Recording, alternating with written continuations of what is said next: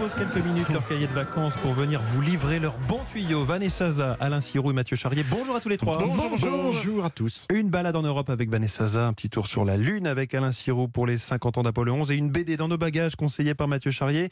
Vanessa sur la planète Europe. Où allons-nous ce samedi? Eh bien, on se pose en Autriche. On part à Salzbourg, la ville de Mozart, hein, qui bat son euh, plein en ce moment, comme chaque été, avec son festival de musique, euh, le plus renommé au monde, qui va euh, bientôt fêter quand même son centième anniversaire. Et ce qu'il y a de magique, c'est qu'à chaque fois, la ville devient comme un immense théâtre, euh, une mise en scène avec des décors, des décors incroyables puisque ce sont des monuments baroques euh, qu'on doit au prince archevêque de Salzbourg. Euh, ils ont fait construire tellement de palais, d'églises, de chapelles, de monastères qu'il y en a autant qu'à Rome. Et voilà, et c'est pour ça qu'on la surnomme justement la Rome du Nord et que d'ailleurs pendant longtemps le pays de Salzbourg a même été considéré comme une sorte de petit Vatican Mhm. grâce à cette richesse, on peut dire un peu colossale. Mais alors est-ce que vous savez d'où elle venait cette richesse? Alors, Aucune idée. eh bien, du sel. Mais oui, non. ils ont rempli leur caisse d'or en exploitant les mines de sel aux alentours. Il y en a Ah, encore, voilà. Bon. Et Salzbourg veut tout simplement dire château de sel. Ça se tient. Alors, est-ce qu'il y a des incontournables à visiter? Alors, il y a la forteresse de Hohensalzburg qui veille sur la ville depuis quand même dix siècles. C'est le plus grand château fort au centre de l'Europe. Et puis, je dirais le château Leopoldskron, euh, car c'est le berceau, mais vraiment au sens propre du festival. C'est là qu'il est né en 1920 avec euh, Max Reinhardt et Richard Strauss. Et ce château, il est tellement romantique, n'ayons pas peur des clichés, euh, qu'Hollywood l'a d'ailleurs choisi pour retourner The Sound of Music, c'est-à-dire La mélodie du bonheur. eh oui, exactement. Alors vous allez me dire, il manque quelqu'un? Oui. Mozart? Oui, Eh bah, ben, c'est le oui. festival. Mais oui, c'est le festival, mais il y a aussi évidemment sa maison natale. Mais entre nous, elle n'a pas vraiment grand intérêt, je vous le dis. Bah, c'est comme souvent les maisons natales. On, nous sommes d'accord. Et malheureusement, euh, bah, Mozart est devenu quand même un bon argument euh, marketing pour faire de Mm. l'argent.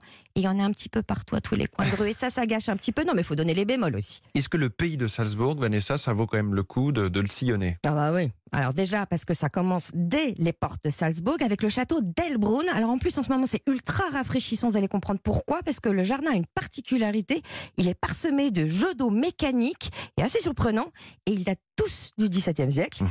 Ensuite, moi je vous conseille de filer évidemment vers les montagnes. hein. C'est un paradis pour les randonneurs mais surtout pour les randonneurs gourmands. Il existe une via culinaria qui a sélectionné 200 adresses pour découvrir les spécialités locales, donc les eaux de vie, les pierres, le fromage, Sympa. les pâtisseries, voilà. Donc moi je trouve ça assez bien et moi je vous propose de rester un peu dans cet univers un peu à la euh, Heidi et euh, rester dans les alpages. Je vous ai trouvé un chouette hôtel de charme euh, qui est en plus pas très loin de Salzbourg et ça s'appelle Die Gersbergalm. Merci Vanessa Za. Alain Sirou, on parle de la Lune avec vous tout l'été, euh, les 50 ans d'Apollo 11. D'où vient la Lune Alors que euh, la France entière est invitée ce week-end à observer le ciel, Euh, ce sont les nuits des étoiles, le premier croissant lunaire visible euh, plein ouest après le coucher du soleil. Ça a toutes les raisons de nous intriguer. D'où vient ce satellite naturel de la Terre? Bah écoutez, je vais vous surprendre sans doute, on le sait pas très bien. Merci Alain Sirou. Mais non, mais voilà, non, mais ça, je m'arrête quand même pas là parce qu'il y a eu Non un mais c'est avant. fini, on passe à Mathieu, c'est bon. Il y a quand même eu un avant et un après Apollo.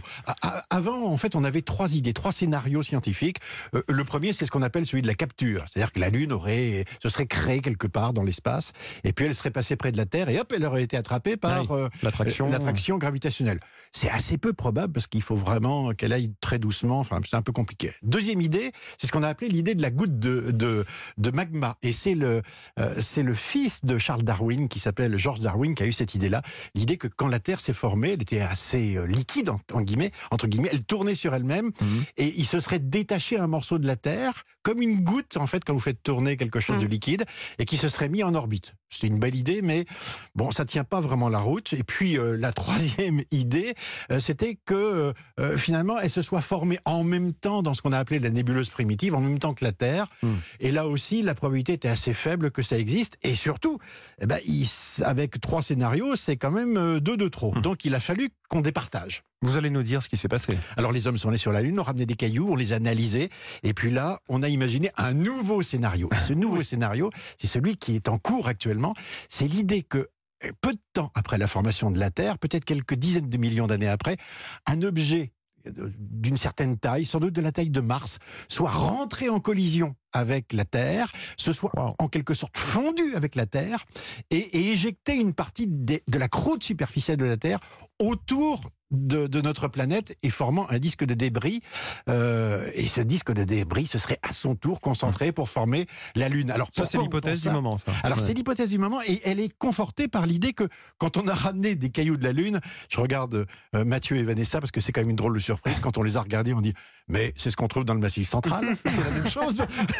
mais enfin, qu'est-ce que c'est que ça rien de s'embêter. Ça ressemble à la Terre. C'est c'est pratiquement la même composition avec un petit peu moins de fer. Bon, aujourd'hui, on n'est pas complètement sûr que ce scénario fonctionne parce qu'il est quand même, comme on dit, un peu ad hoc. Il y a eu peut-être beaucoup de collisions. Toujours est-il que la Lune, elle est là. Il va falloir en tenir compte. On peut dire qu'elle est la fille de la Terre, mais toujours de père inconnu. Oh, c'est beau. Quel poète. Alain Comment passer merci après ça. Ah bah, c'est très Ouais, c'est simple. fini. C'est un métier. Mathieu Charrier, vous venez pas forcément du Massif central, mais Non. plutôt d'Angoulême. Exactement. Euh, et ça tombe bien parce que vous adorez les BD. Vous nous en parlez aujourd'hui. On va parler d'un vol de bijoux très Vous vous célèbre. rappelez les grands titres le 3 octobre 2016 Kim Kardashian, vedette de la télé-réalité femme de Kenny West, Kim Kardashian braquée à Paris, séquestrée oui. dans la chambre de son hôtel parisien, préjudice estimé 9 millions d'euros, rien que ça. C'est tout simplement le vol le plus important visant un particulier depuis 20 ans en France. Hum. Et on va donc tout revivre dans cette BD, dont le scénario est signé par deux journalistes, Julien Dumont et François Vignol. On y découvre ou redécouvre les circonstances de ce vol, notamment comment nos trois braqueurs, dont un papy au cœur fragile, se sont organisés. On apprend qu'ils sont venus jusqu'à l'hôtel où logeait la star à vélo. Ils en sont repartis avec le même moyen de locomotion d'ailleurs.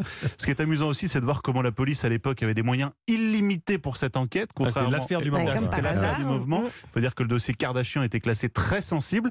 Après, c'est pas un dessin magnifique, hein, mais c'est une bonne BD polar si vous aimez ce genre et puis surtout si vous aimez l'actualité. Et Kim Kardashian, elle a, on le découvre à la fin de la BD, fait savoir qu'elle avait été épatée par le travail de la police française. C'est chic, rien que ça. Voilà, les bijoux de la Kardashian, c'est chez Glenna. Eh ben, on va lui en envoyer euh, un exemplaire pour Oui. qu'elle l'Instagram. Dans un tout autre style, vous nous conseillez également la traversée. Oui, dans laquelle on suit Firmin et son capitaine. Ce sont deux soldats, des bons bougres, le fusil sur l'épaule. Au début, on ne sait pas très bien ce qu'ils font. Ils déambulent dans une sorte de campagne vallonnée.